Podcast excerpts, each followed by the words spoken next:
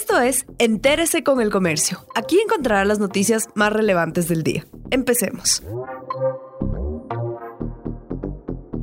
A continuación, los temas más destacados en el comercio este viernes 18 de diciembre. Ocho grupos no serán vacunados contra el COVID-19 en Ecuador. En Ecuador, ocho grupos no recibirán las dosis contra el coronavirus en la primera fase de vacunación que arrancará en enero. Esto debido a que las fórmulas solo se han probado en población sana mayor de 18 años, según las autoridades sanitarias mundiales. Por ello, en el país tampoco se consideró a menores de 18 años, embarazadas, mujeres que esperan gestar un bebé en los próximos tres meses y madres en periodo de lactancia. Además, pacientes con trastornos de coagulación, inmunodeprimidos o que están en tratamiento con reacciones alérgicas a medicamentos y quienes ya se han contagiado con la nueva cepa del coronavirus. Bandas delictivas realizan rituales en los funerales de sus miembros. En Guayaquil la policía custodia los velorios para evitar enfrentamientos entre redes delictivas. Funerarios de cinco provincias han sido testigos de despedidas violentas. Los investigadores dicen que son actos que emularon de bandas colombianas y mexicanas.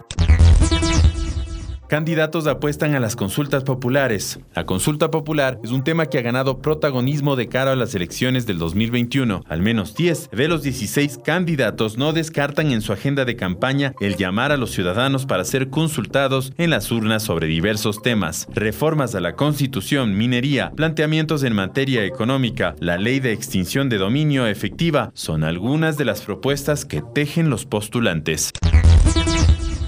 Dos objetivos persigue finanzas en la gira del ministro en Washington. Ecuador proyecta que los multilaterales continuarán siendo actores claves como fuentes de financiamiento para el 2021. En este escenario, el ministro de Finanzas Mauricio Pozo comenzó ayer una visita a Washington para reunirse con autoridades del Fondo Monetario Internacional, el Banco Interamericano de Desarrollo y otros organismos. Será una oportunidad para discutir sobre los montos de financiamiento a los que podrá acceder el fisco con los multilaterales y a qué se van a destinar esos recursos, además para buscar inversión de organismos de cooperación e impulsar la reactivación del sector privado. Gracias por acompañarnos. No olviden seguirnos en Facebook, Twitter e Instagram como El Comercio Com.